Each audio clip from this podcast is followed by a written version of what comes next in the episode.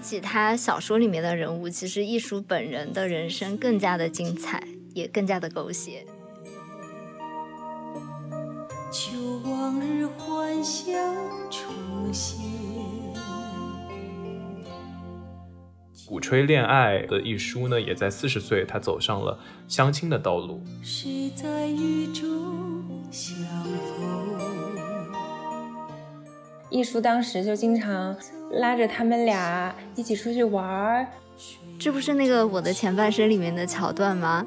就三个人经常一起出去玩，然后转眼就跟闺蜜的男朋友搞上了。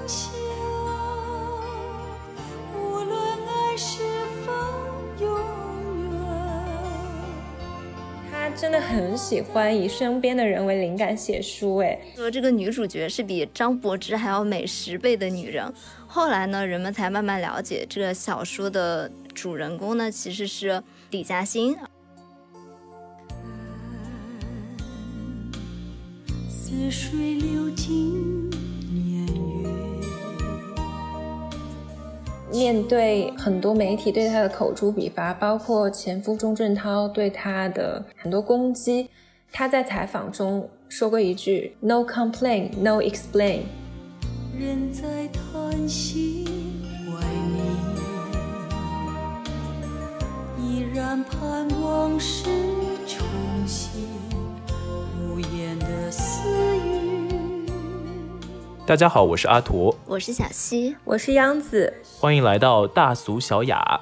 Surprise！我们这周跟大家见面了。然后很多熟悉我们的听众朋友们可能知道，我们之前上到了小宇宙的宇宙星星榜，然后也有机会收获到了非常多支持我们的听众。感谢小宇宙，还收获了很可爱的主播朋友们，真的很感谢。我们之后也会继续加油的，做出更好的内容。好的，希望大家继续支持我们。那我们今天想跟大家聊一聊一个错峰热度的电视剧《流金岁月》，话题度如果是第二的话，也没人敢称第一了。对啊，我之前也一直都在追，我其实并没有追，但是每次翻开小红书都会推送给我倪妮在这个剧里面的各种搭配，所以我们今天呢就想借着《流金岁月》的话题，主要是给大家讲讲我们都很欣赏的女作家亦舒的故事。那我们就先很粗略的跟大家讲一讲《流金岁月》这个故事的情节吧。故事呢是一个双女主的故事，然后她们虽然是在一起长大，然后还是从小到大的好闺蜜，但是她们俩的家庭背景却完全不相同。蒋南孙呢就是那种富家女孩，出生在优渥的家庭里面，然后看起来就是一个绩优股的乖乖女这种感觉。然后朱锁锁呢就是那种从小缺乏家庭的关爱，然后住在亲戚家里面长大。怎么感觉是一个激情四射的故事？对啊，还一起形成了三口之家。嗯，那听说小溪是从很小的时候就开始看艺书了，是吗？就是因为我从小住校嘛，我们住校的小朋友呢就没有任何的娱乐活动，就只能看一些网络小说。然后我是从小学就开始住校了，所以在我小学的时候就已经看完了所有的什么可爱桃啊、那小子真帅啊什么的。因为你从小学的时候就在看这么成年人的小说了吗？就我小学有一个室友，她有四个姐姐，所以她的大姐就非常年纪已经二十岁左右了，她四个姐姐就传承给了她几十本那种各种网络小说。所以，在我小学毕业之前，我就已经看完了所有的网络小说，什么长腿欧巴那些我都看完了。长腿欧巴是什么？然后到初中的时候呢，因为那个时候我刚刚有了手机嘛，然后那个时候流量也很贵，你也不能打游戏，就只能去网上看这种小说，用的流量就很少。然后我就每天中午还有晚上睡觉的时候，就躲在被窝里面看艺术的小说。对，其实我当年也是艺书粉，但是没有这么铁杆。我当时的时候其实已经是初高中了。我要说一个很暴露年龄的东西，就是电驴，大家还记得吗？哦，对，我也会在那个上面。对我当时，因为我就在电驴有找过一书全集，几百本小说，真的可以一 次性下全。我就是把电脑挂在那里，让它下一个晚上。但是我看一书的小说是真的边吐边看的，因为。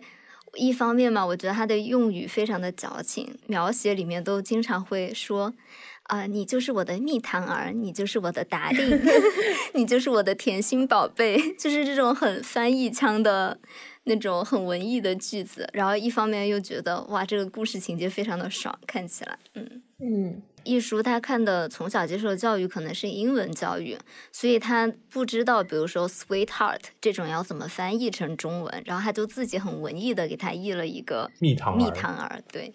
甜心儿，他的那些小说里出还出现过很多现在非常大众、当年没什么人知道的奢侈品牌的名字，会有用一些比较神奇的译法，现在已经不用那些名字了。对对对，那其实我还蛮好奇的，如果啊，我个人认为啦，艺书可能它的读者大部分的受众还是女生为主的。作为我们节目的 唯一的男性视角，阿驼是怎么样从男生的角度去看待这样的女性情谊呀？我觉得就是这是一种非常值得向往的感情，就会想说你们两个在各自走各自的人生，但是你们的命运却又紧密的相连，所以才会有蒋南孙那句关于最好的表白，就是我成功呢，他不嫉妒；我萎靡呢，他不轻视。就我觉得真的是好朋友的话，呃，你会庆祝他的成就，在他失落的时候也不会看低他。我也是觉得这种非常美好，这也是嗯。我很喜欢艺术小说的一个原因，就是因为他真的非常善于，嗯，去描写这样的女性情谊，而且他自己在自己的真实生活中也有非常多又美丽，呃，又很强大的女性朋友。我觉得这是非常宝贵的。比起他小说里面的人物，其实艺术本人的人生更加的精彩，也更加的狗血。艺书呢，他是一九四六年生，然后他本名叫做倪艺书。他是生于上海，然后原籍是浙江镇海。其实本名当笔名的人还真的蛮少见的。这里呢，我们还想带出一个众所周知的小插曲：亦舒其实是香港四大才子之一倪匡的亲妹妹。这么美的名字，我之前都觉得肯定是一个笔名，然后没有想到真的就是他自己的名字诶。而且艺舒的小说里面还时不时会有倪匡笔下的角色客串出场，走错片场的感觉。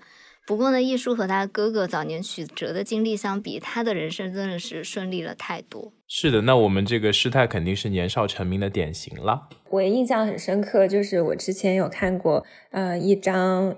艺舒还在中学念书拍摄的照片，就是感觉真的是意气风发的少女啊！她上中学的时候就会去各类报纸杂志投稿，但是他自己非常有才华，然后又有这样的大作家的哥哥，然后因为倪匡，他又能认识他哥哥社交圈的很多大人物，比如说金庸、查良镛先生。所以他十七岁呢，就发表了自己的首部个人小说，还到了当时如日中天的金庸手下的《明报》写专栏，就是非常顺风顺水的人生了。从小就是实打实的人生赢家，感觉又有才气，然后又有一个非常好的背景。嗯，算是圈内的一个大家都知道的小传闻，就是金庸对自己的雇员非常的抠，真的，对，很厉害的管理者吧。所以艺书他也会拉着他哥哥倪匡和金庸谈涨薪酬。我觉得我印象最深刻的就是他自己说的一段话：“我十七岁就出了两部书，好凡尔赛哦。”我觉得自己出名的不得了，刀女的不得了，简直就是一个著名的女作家，又可以出风头，又可以出专辑，又可以访问明星，又可以上记者。访问我，就是觉得自己非常的威风啦。这都不是凡尔赛了，就是明着的显摆。对对，但是艺书本人的八卦呢，也非常非常的刺激。他才不是那种一帆风顺的白莲花，就跟他小说里面的蒋南孙什么的就完全不一样。然后艺书的野史号外里面最厉害的呢，应该就是来自于他的侄子亲侄子倪震的吐槽了。嗯，就是倪匡的儿子。然后话说回来呢，这里又生出了很多段别的八卦。据说呢，艺书当年非常的不看好倪震和李嘉欣那段的初恋，然后还写了一本书叫《印度墨》，就是讲一个出身贫寒的女演员的故事。在这里暗搓搓的阴阳怪气李嘉欣哦，美则美矣，没有灵魂。嗯，对。然后他的这个书里故事里呢，这个女演员就是刚出道的时候碰到了一个出身书香门第的贵公子，怎么还带着拉踩的感觉？然后就两个人谈了一段非常美妙的恋爱，但是呢，这个美人最后还是经历了演艺圈的潜规则，投奔了富豪。然后这本当年最有名的八卦小说，众人纷纷猜测呢，写的是张柏芝。然后一书自己还站出来否认了。然后还说这个女主角是比张柏芝还要美十倍的女人。后来呢，人们才慢慢了解，这个小说的主人公呢，其实是。呃，李嘉欣，而且一书是看自己的侄子倪震伤心欲绝，就写这本书来劝解他。哇，首先我觉得一书的审美还是不错的，但是他说女主角比张柏芝还要美十倍，我不是很赞成。哎张柏芝是我心中的颜值天花板。好吧，真的吗？对，话说回来了，虽然易舒对李嘉欣一直都是不是太认可的，但是他对倪震后来的正牌女友，也就现在老婆啦，嗯，周慧敏倒是一直非常的欣赏。他真的很喜欢以身边的人为灵感写书，诶他为周慧敏也写过一篇叫做《智慧》的短文，他当时就称赞周慧敏长得就像日本漫画里面的美少女。啊，就是性格也很好啊，平常待人接物也非常亲和，在一个虚荣的行业里，也也就是那种嗯细水长流过日子的人吧。嗯，周慧敏看起来就是比较乖的那种类型，李嘉欣看起来有点那种冷艳娱乐圈美女的感觉。嗯，对，我记得之前有看过周慧敏四十多岁时候复出，有上过一集《康熙来了》。哦，整个人的状态超级好的。那周慧敏也是当年九十年代玉女偶像的代表啦。大家有没有一些比较印印象深刻的九十年代的玉女偶像呢？其实说到玉女偶像，我想到的是杨钰莹。哎，我知道姚太阳，我儿童的时候有跳过这首这支舞蹈。我感觉从小吧，我妈妈就是看到杨钰莹就会心醉的那种感觉，就是只要电视机里面出现了杨钰莹，然后她就整个人露出了少女的神情。感觉跟你就是现在小溪从她口中讲出她现在母亲的样子，跟她现在讲出她母亲过去的样子，好像有点反差呀。不是，就是那个才会觉得特别震惊，因为在我的印象中嘛，我妈妈一直都是一个比较。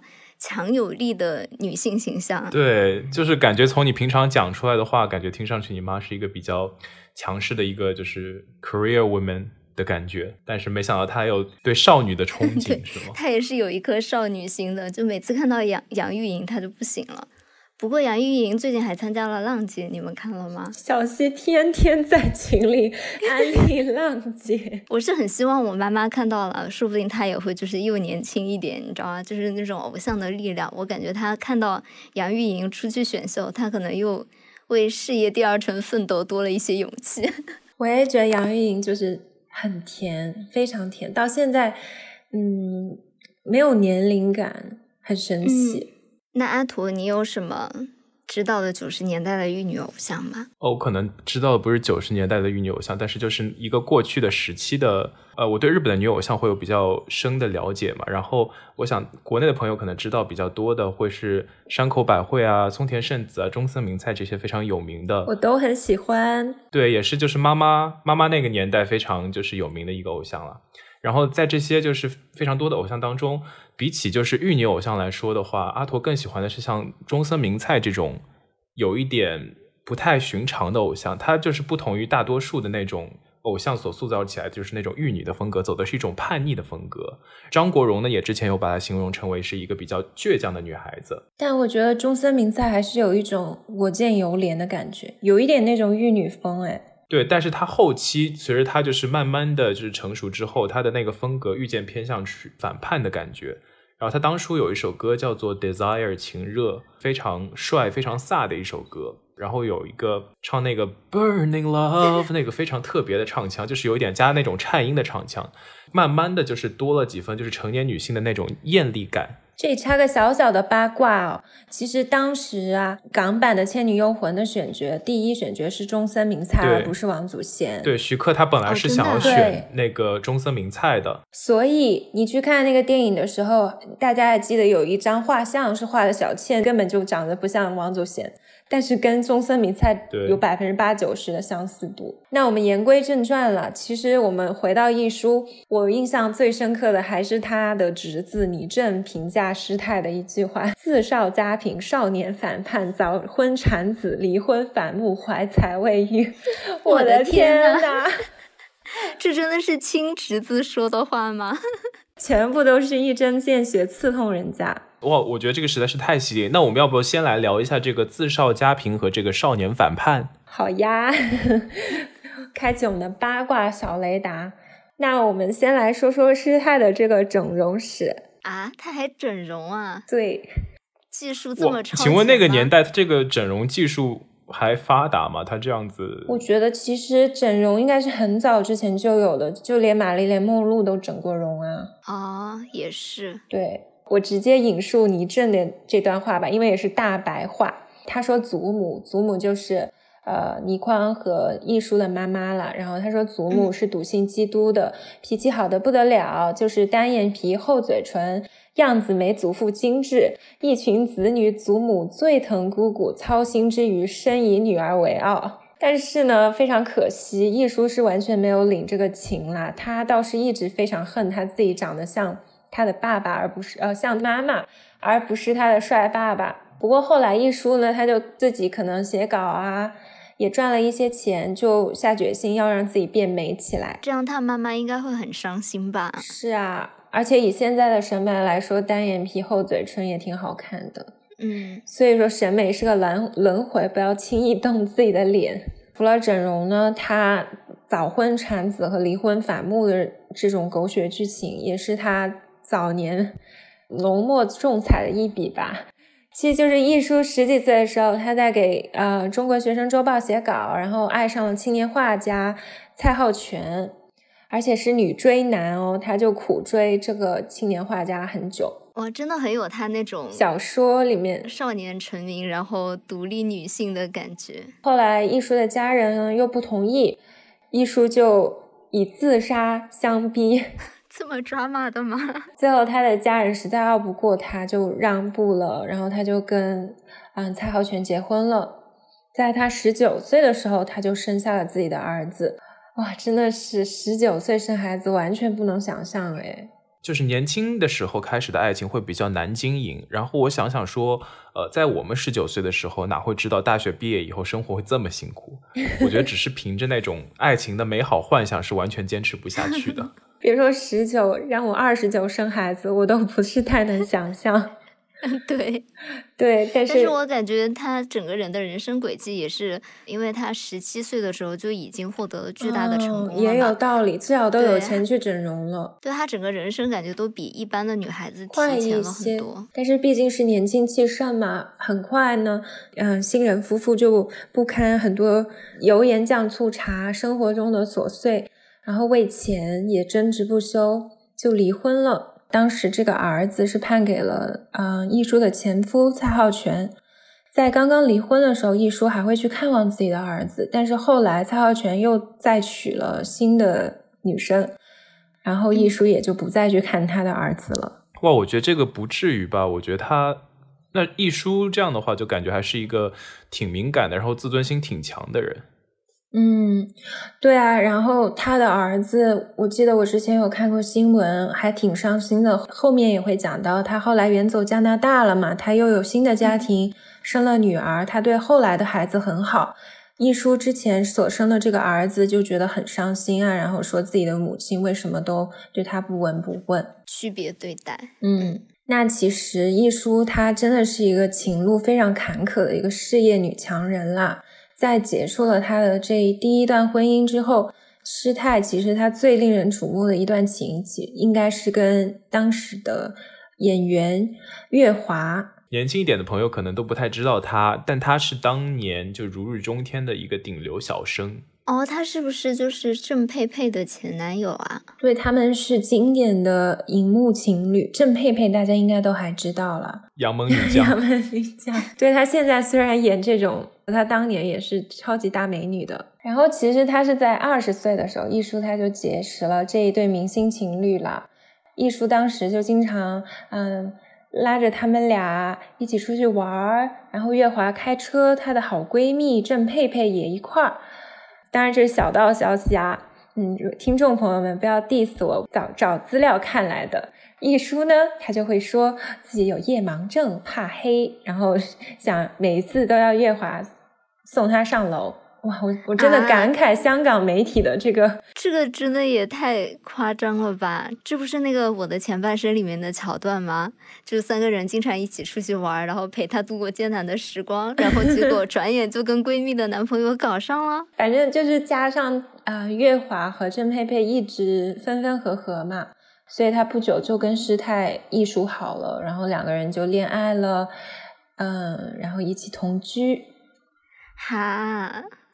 是的，不过想起来也 make sense 啊，就是他能写出书里面的这些剧情，说明他自己生活当中，他自己本身的这个个人生活肯定是非常有戏剧性的。啊，对，就是都是艺术来源于生活嘛。我另一方面我也存疑啦，因为我觉得关于艺术的很多资料，嗯，基本还是源于香港传媒。香港传媒大家也知道的，就是最近还刚刚写了 Angelababy 和古天乐结婚了。对，但是另一方面也说明艺舒她是一个很飒的的女子，她也不是那种会天天来解释的那种人。然后最戏剧性的桥段呢，就是有一次艺舒她在家里看报纸，看到刊登了月华和郑佩佩的成年往事，然后她就非常生气。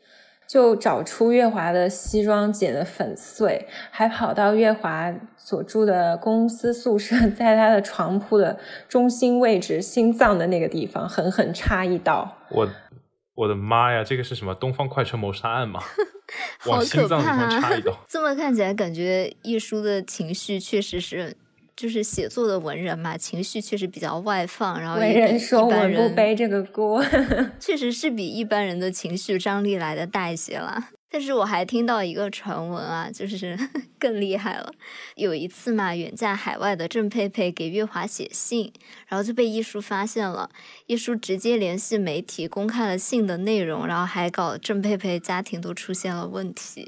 呃，等会儿，请问就这边背景我们好像没有讲的很清楚，就是这个时候郑佩佩是已经结婚了嘛？然后一书是还在跟那个月华进行交往。对，而且郑佩佩人家已经远嫁海外了，她嫁了一个老外，就都已经不在香港了。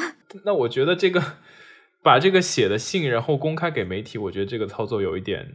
但我感觉香港的那个香江往事有挺多这种的。就是动不动发个公开信啊，发到报纸上。而且因为艺术从小就是给报纸写专栏嘛，所以他就非常熟练的运用了 他的，这是职场霸凌啊。对，然后经历这一系列的事情以后呢，月华就受不了了，然后他就跟艺术分手。传闻中啊，仅是传闻中，艺术还跪下求他，希望能够复合。然后后来很多年以后呢，月华也退圈了。但是他上综艺的时候，啊，说起和一书的这段往事，还说他是否爱我，我不清楚。他的性格，嗯，就比较特别。她是个特别的女仔。我觉得她好像有一点，怎么说呢？就是感觉她在爱情这个层面上，她的期待。我觉得可能会比一般人更高一点。嗯，怎么说？现实当中可能没有满足到他期待的时候，就会容易发生一些比较极端的一些行为。其实我看到艺艺术的故事，我都有会想到，嗯，民国大才女张爱玲和胡兰成啊，她也是这样的人吗？张爱玲不是这么戏剧化的人，她是很有自尊心的一个人，她会直接断断掉关系。胡兰成出轨了，然后她跟胡兰成划清界限的时候。他是直接写信分手，还寄给了胡兰成自己写两两个剧本的几十万的稿酬，一次性划清界限，都是这种很刚的，对，很烈性的女子。对，我想说，其实这个像这么这么狗血的故事，原来一百年前就已经有了。对，而且现实永远比戏剧更狗血。对，对，这也看得出来，他的很多作品里面都有他自己生活的一些影子。是的。而且当年的香港本来就是一个充满了戏剧的地方，所以很好取材了。艺书被月华分手以后，他就很伤心啊，所以他在一九七三年就自己一个人去了英国曼彻斯特留学，读酒店管理。哇，真的非常超前！我觉得酒店管理应该是我们小时候，也不是小时候，我们那个年代开始流行的吧。对，我还记得我小时候不知道看了哪本书，然后就 是不是艺术的书，这么一想，当时心里面突生一个愿望，我要去学酒店管理。哦，真的吗？对，然后我就回家跟我妈说，那个其实这个 somehow 跟你现在职业还是有一点相似，没有吧？完全不搭界，感觉。我还自己做了一番 research，然后说康奈尔的酒店管理是最好的嘛。然后我就跟我妈说，妈，我现在有了一个梦想，我要去考去康奈尔大学读酒店管理。我妈当时把我骂了一大顿，说你以为你是谁？你以为你是富二代吗？我们家有酒店给你管理吗？你叫酒店管理，扎心了。对对对对，我觉得。你妈真的好犀利，嗯，然后艺舒他当时其实已经真的是呃超龄学员了嘛，就是跟那种按部就班一直读书上去的人比，关键是他还要自己自我。吐槽说他去的是野鸡大学，那这样曼彻斯特的人不是都很伤心？对呀，我觉得曼彻斯特还不错吧。现在好像还挺多，就是在曼彻斯特大学留学的。但是四年之后呢，一叔他留学回来了，在很长的一段时间他都找不到工作。他要去哪里找酒店管理的工作吗？其实我都不是很能理解。他找不到工作，哎，我觉得他应该是一个很厉害的人啊，那么年少成名。然后他当时就寄居在兄嫂家里，然后继续开始埋头写作赚钱。他的这一段经历让我想起了朱锁锁，哎，就是蜗居在他的舅舅舅妈的家里，然后梦想着要出去闯一番事业，这种感觉。我感觉一书的每一个人生阶段和人生状态都可以在他的小说里面找到。对呀，包括他去留学、喜宝的故事，这些也有出现。嗯，对，我还读到一书他自己写的一段话，其实挺让我想起《欲望都市》的女主角的。Carrie 吗？Carrie，对，他说：“我穿着睡袍，埋头苦写；那些女主角穿着亮衫，坐敞篷跑车，与男生跳舞到天明。我闷到想吐，我生活之闷，我是天下第一闷人。我九点睡觉，完全没有夜生活。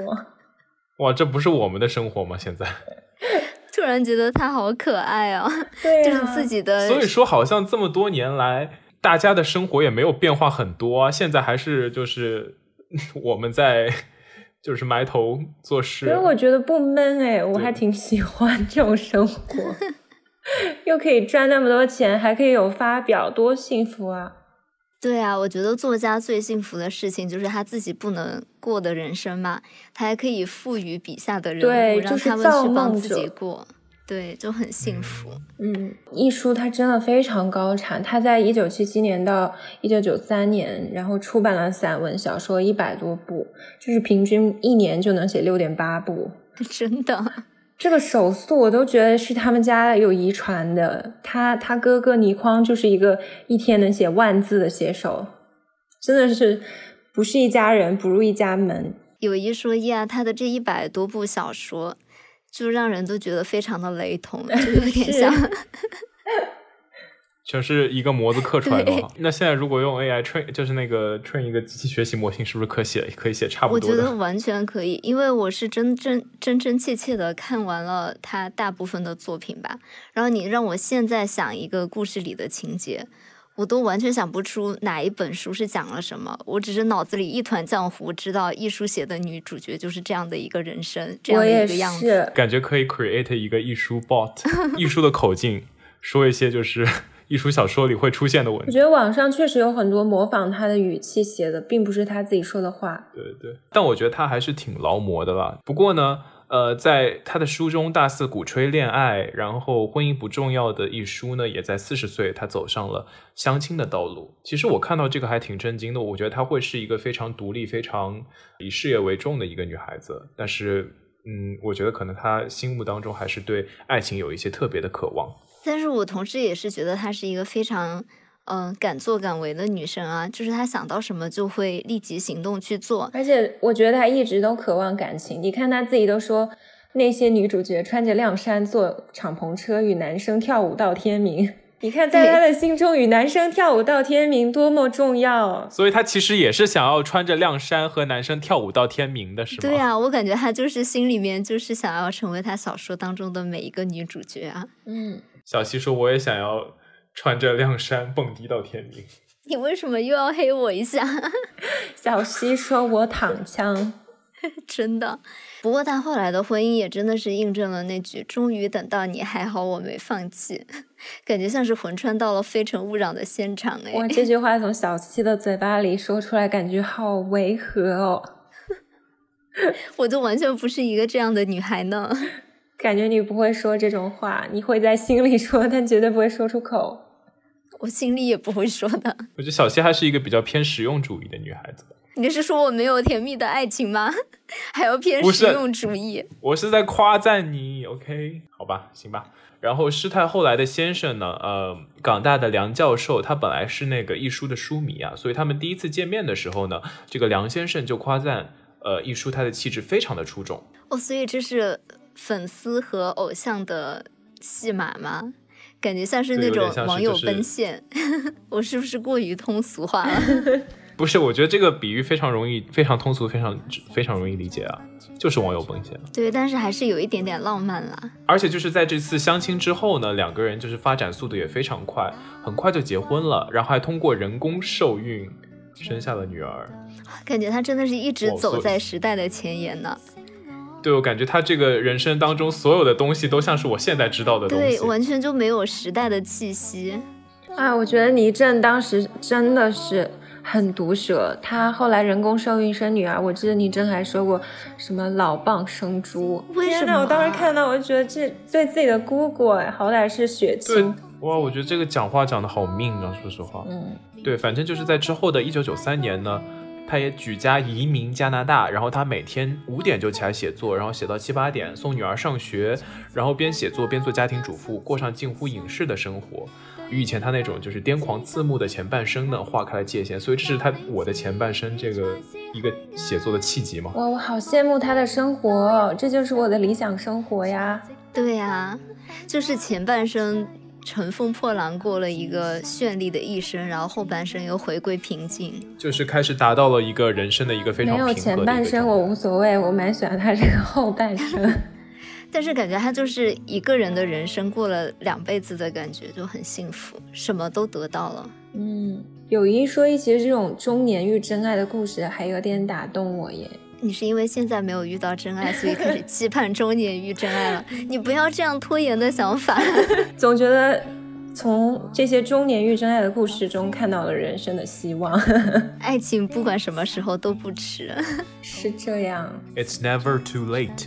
但是女性真的会存在这种婚嫁年龄焦虑吗？所以我觉得一出也算是自己做出了一个好榜样吧。不单是自己的小说里写的女性非常的前卫，自己的人生也是一个新兴女性的代表。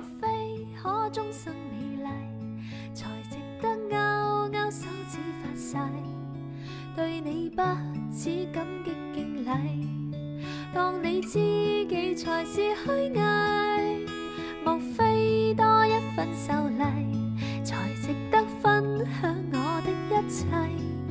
给我自信，给我地位，这叫幸福，不怕流逝，任他们多漂亮，比及你矜。既然说到一书小说里面那种特别独立特型的女性的形象，就我们之前也提到了，一书的书里面呢有非常多明星的八卦，就它很多女性的形象其实都是来源于香港那个时候的啊文艺界真实的一些人物形象啊和他们的爱恨情仇的故事。就比如说我们之前有讲到的，在《印度墨》里面呢，它的女主角就是以李嘉欣为原型来创作的。那你们有哪一些特别？印象深刻的艺术小说当中的女性形象吗？那我印象最深的肯定就是呃黄玫瑰了，就是玫瑰的故事。大概总结一下吧，其实他这个故事就是分四章，以各个男人的角度，比如说玫瑰的哥哥，他的追求者，他女儿的未婚夫，然后重最重头戏的就是他自己的继子。哇，我的天呐，这个口味有一点，嗯，从不同的男性的。角度对玫瑰的欣赏吧，然后愿意为之赴汤蹈火。他有一句话我印象很深，他说：“玫瑰永远不会老，它只是一直成熟下去。”好美哦！对啊，而且他借着啊玫瑰的哥哥的语气说过啊，玫瑰哪怕离婚三次，到四十九岁半，还有人排队追求。哇，有点想到嗯美人鱼里。张雨绮吗？对，排到法国是吗？对对。我之所以特别喜欢玫瑰呢，还有一个重要原因，是因为我觉得这个故事的原型很有意思，就是张小慧小姐。而且张小慧现在的微信号的公众号的名字还是叫 A Rose is a Rose is a Rose，好 浪漫，我的舌头，好美的一句话哦，就是真的有一种玫瑰不老，它永远都还会是玫瑰的感觉。它就是玫瑰。那我们应该大概给大家介绍一下它吧，因为还是毕竟会有很多人不熟悉它嘛。我觉得张小慧现在是重回了娱乐圈，成为了在大陆都成为了顶流哎。但是要考虑我们节目可能也有一些，不是可能，我们节目有一些直男听众嘛，他可能不是很关心这种港圈八卦呀。对吧？嗯，张小慧呢，她是名门之后了，她自己的是典型的一个超级白富美。然后到她二十二岁的时候，她就嫁给了当时如日中天的呃影视明星钟镇涛。因为钟镇涛是一个寒门出身嘛，然后后来他们俩就嗯投资啊，又经历了香港金融风暴，就破产了。张小慧有跟自己之前的闺蜜的。丈夫在一起过，但是两个人各执一词，因为呃，张小慧说他们当时已经是开放式的关系，不是呃严格的婚姻。但是钟镇涛的说法不一样，开放式的关系原来那个时候就已经有了嘛？我就觉得他故事里的女主角真的都非常的前卫，就是毫无时代感，你知道吧？就是在几十年前就过着我现在还觉得很前卫的人生。对，我觉得开放式的关系就算在现在来讨论的话，它也是一个很前卫的话题了。在几十年前就已经就是有这样的概念，让我觉得就是姐姐都很飒啊。对，然后他们后来就啊分手了。分手了之后，香港媒体就各种写她，说她是客服捞女。我真的好讨厌那些人哦，就是明明投资失败，就是有天时地利人和，而且就是很大一部分是钟镇涛的关系，关人家女孩子什么事啊？凭什么说人家客服啊？因为嗯。红颜祸水的这个梗永远都好用啊！对啊，就是很多媒体会报道说，是因为张小慧非常喜欢买买买，花了很多钱。但是其实人家都花的是他自己的钱，又没有花钟镇涛一分钱。而且他其实那个时候在香港开各种买手店嘛。对，我记得啊，当然这是他之后离婚以后的故事啊，他东山再起的故事。他办那个买手店，就是他当时有推行一种山羊绒。在香港是非常新奇的一个东西。虽然张小慧被媒体写成那样，但是她一推这个，香港的贵妇啊、小姐们啊，就纷纷去买，就马上断货了。她是带货女王了。然后她自己的经典名言也是：“饭可以不吃，山不可以不买。”真的。面对很多媒体对她的口诛笔伐，包括前夫钟镇涛对她的嗯很多攻击。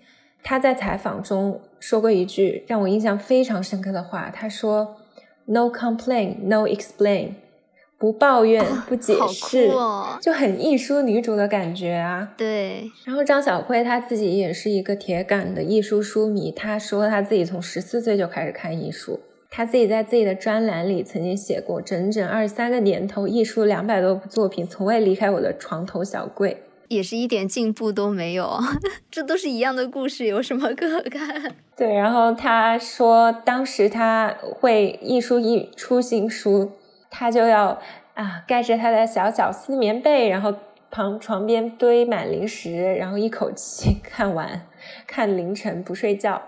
然后一书也相当的欣赏张小慧，他写的张小慧是说，他有味道，是时髦潮流以外的。的一个等级，真奇怪！时下流行什么，全体与他无关，他自有一套。个个减肥，瘦的未贴背，他丰硕如水蜜桃。原来你要真正在走在潮流之前，就得放弃潮流。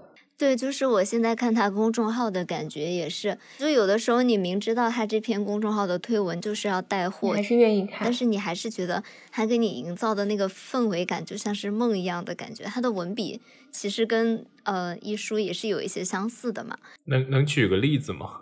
他最近在卖一个那种在印度编织的一个羊绒毛巾，然后他不是说这个毛巾有多柔软，我盖起来多舒服，有多。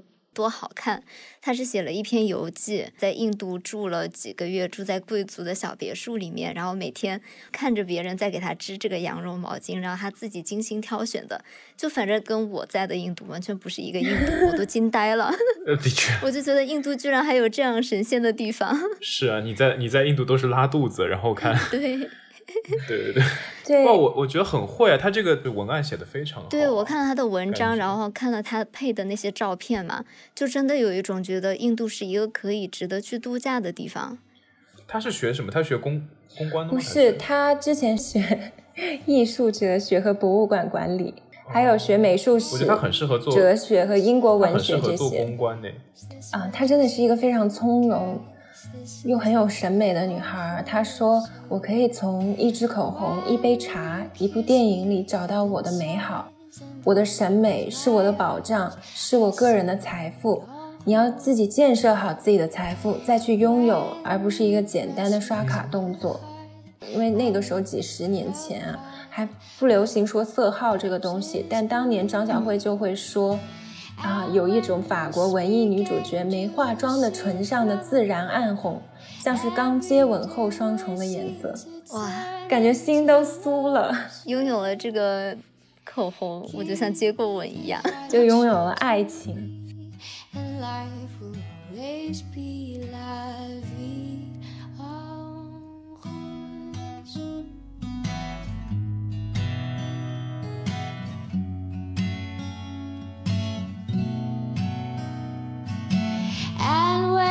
Speak, angels sing from above. Everyday words seem to turn into love songs. Give your heart and soul to me, and life will always be la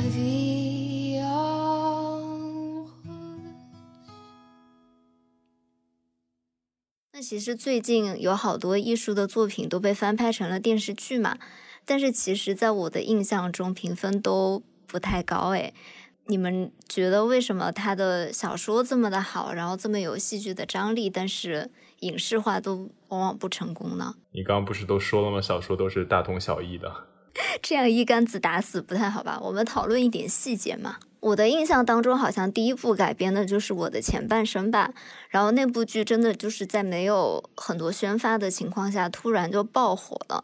它的发行公司每天都有好多好多的人去问说，艺术接下来的这些作品的版权的问题，而且都出价不凡。我没有看我的前半生，讲实话，但我知道这个剧，我也看过相关的剧评。我真的没有想到这是艺术的作品，诶。就在我的印象中，我觉得他把艺术作品里面那种有一点凡尔赛，然后特别光鲜亮丽、独立的女性角色，然后改编成了一个市井气非常浓的一个上海 local 的家庭主妇。对，就是艺书的很多标志性的、比较具有灵魂的那些细节元素，好像都找不着哎，在这部剧里面。那请问小西觉得说是哪些因素导致这个作品没有很成功呢？就其实我觉得不成功的原因还挺多的，一时半会儿也说不完嘛。但是我只是说一些我自己发现的一些小。小地方，就比如说第一条，我就觉得是一书的小说篇幅都还比较短，然后他的这个女主角的人设呢也都非常的完美。比如说他的女主角卖的都是这种独立都市女性的人设，然后也不需要用到那种什么专业技能，然后一下就能翻身农奴把歌唱，然后成为了一个独立的职业女性。就拿我的前半生里面说吧，就罗子君这个形象嘛，就是里面马伊琍扮演的这个形象，她的前半生就是一个家庭主妇，然后她突然离婚了以后呢，就可能经过了几个月吧，就突然一下迎来了事业的第二，对迎迎接了事业的第二春，就是在一书的小说里面。他就是去学了陶艺，然后陶艺老师觉得他的品味非常好，他就突然成为了陶艺艺术家的合伙人。天呐，好想告诉他，艺术行业是多么残酷，有多难混出头。电视剧当中出现的这些女性形象都是开了挂的感觉，就是有主角光环，对，做什么都能成功。但是其实你看小说的时候，你不会觉得这么突然，因为它前面有非常多的京剧的描写和铺垫，你都会觉得自然而然这是一个品味非常好，然后非常有才气的女子，所以她突然一下逆袭，就是很 OK 的，也是很合理的。对，就比如说像她自己，像张小慧一样，就是这种一下。我明白以后马上就能翻身。嗯，对，改成电视剧以后就觉得转折比较突兀，因为大家如果看过那个电视剧，或者像我一样看过一些片段的，应该知道片中的审美还有造型这些比较难以和艺术的原著产生连结吧？对，就是在投射艺术原著当中的那些女性形象的时候，在电视剧当中没有给出一个比较精确的处理，就有很多微妙的成分在。而且我觉得我的前半生，它还有这个整个的故事架构和结尾，让我觉得我很不买账，所以我就没有看她的欲望，因为我觉得她空有艺术的外壳，但是其中变成了闺蜜反目，然后两两女争一男，我真的很不喜欢这样的剧情，我觉得很违背艺术的一些很内核的精神啊。然后我觉得还有一点呢，就是现在新一代的。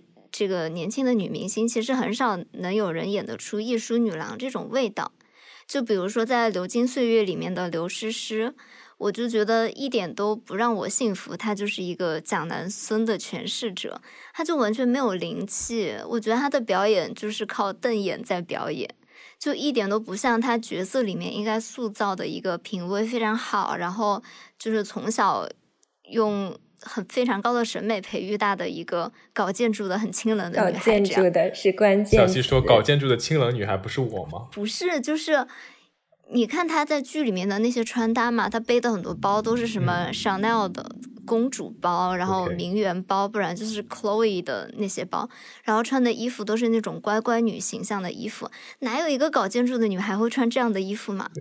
对，搞建筑的清冷女孩应该穿的全身都是黑的，对吧？哦，也不是啦，就是至少你要体现出她符合人设的审美。阿驼，我觉得你在内涵。为什么？我不想接你的话。小西非常聪明的躲过了。小西就是全身穿的都是黑的呀。但是我觉得刘诗诗她其实整个人的颜值啊这些我还挺喜欢的，觉得她是一个挺。有清冷气质的人，但是她不知道为什么每次演戏的时候，我就觉得有点木木的。嗯，她就总是明明是一个很好的条件，但是总是把自己往那种乖乖女的形象上面演，就没有灵气的感觉。其实当时看到蒋南孙这个角色的时候，我也我心里其实也有我自己的小小的人选啦，比如说俞飞鸿，因为我真的很喜欢他，我觉得他很美很飒。而且有一种很从容的气质。对，其实我觉得袁泉也还蛮适合蒋南孙的。哦，你这么说，是。对，就是那种非常清冷的气质，而且给人感觉他非常的坚毅，就是不管他受到多大的委屈，他都还是能逆风翻盘的感觉。嗯。所以就是要有一点点年龄的阅历的女明星才能演出这样的角色了。那我觉得第三点可能比较大的问题就是，艺术他本人的品味也非常的高嘛，然后他从小就接触了很多，几十年前就接触了我们现在才在接触的一些奢侈品呀什么的，所以其实他在小说里面描绘的女主的衣着品味都是 level 非常高的。然后现在的影视化，不知道为什么过了几十年，还是完全达不到这样的标准。就比如说，我印象特别深刻，在我的前半生里面，罗子君应该是一个品味非常好的，就是那种艺术人设的。但是在剧里面，罗子君穿的是红配绿，我真的 眼睛都要给我看瞎了。最最最让我看不太懂的是发型。对，其实他另一部作品《喜宝》也不是很时髦，就是改编自他的小说的《喜宝》上映了以后，豆瓣只有三点四的评分，口碑也是。我觉得豆瓣如果有半星制或者无星制，应该会比这个更低。对，我觉得喜宝就整个的制作就像一个腐烂版的小时代，连小时代都比不上，一起发烂发臭的小时代。哎呦，这样说有点不好意思，我还觉得小时代还不错。完蛋了，你知道吗？我我喜欢在豆瓣呃潜水，但是我喜欢标我看过的电影啊、电视，有时候还会写写影评什么的。我记得豆瓣不是会给你发什么年终总结吗？我原来。标过《小时代》，我给的分数还挺高的，然后豆瓣就会跟你写一个你的品味与众不同，因为你给《小时代》给出了多少多少多少高分，然后其他人才多少多少分。你怕不是去收了钱当水军吧？对，但是有一说一啊，喜宝他真的，我就当时看我看片段，我没有去看这个剧啊，这个电影，我就当时感慨，我觉得这个剧组好穷哦。真的，因为像《小时代》，它这个系列至少是真金白银、俊男美女拍出来的，很好看、精致的一个画面嘛。嗯，是喜宝这个，特别是那个 拿出钻戒的那一刻，惊呆我了。我印象特别深刻，那个大钻戒。又要暴露年龄了，你们大家小时候有没有吃过有个叫钻石糖的东西？哦，对对对，就是那个东西，真的很像。那我们刚刚也提到了很多影视作品当中复刻艺术作品当中一些非常具有代表性的女性形象。艺术它用笔创造了一个艺术女郎的时代，她们是与传统的被动的女性形象不同，精明干练，目标明确，非常具有港女气质，让人想起梁千嬅的那首《咏》，对自己的渴望的感情和物质都非常主动的去争取，然后引发很多书迷的追捧啊，就连呃摩登职场女性。的着装风格或者审美呢，都会被很多人一一去效仿。嗯，我们这期节目大概也跟大家聊了聊艺术的人生，然后他的小说以及改编的影视剧本。我希望用我非常喜欢的呃一小段话来结个尾。双手虽然小，这是艺书的一本小说。然后里面的主人公有说：“这双手虽然小，但属于我，不属于你。”就是无论是艺书他自己，还是他这么多本小说中的女主角，都是用自己小小的一双手去创造一片属于自己的天空。无论是用怎样的方式，自己写文章，自己赚钱，或者是找到一个 所谓的真爱，或者是 Sugar Daddy，都是用自己的双手找到的。嗯，但是我就觉得还挺感人的，因为。嗯，他作为一个文字工作者，其实也鼓舞了后面的很多人，包括像罗延素这样的新一代的媒体人，他们也会说，现在看着公众号后台，望着自己的手，我也可以对自己说，这双手虽然小，但这属于我。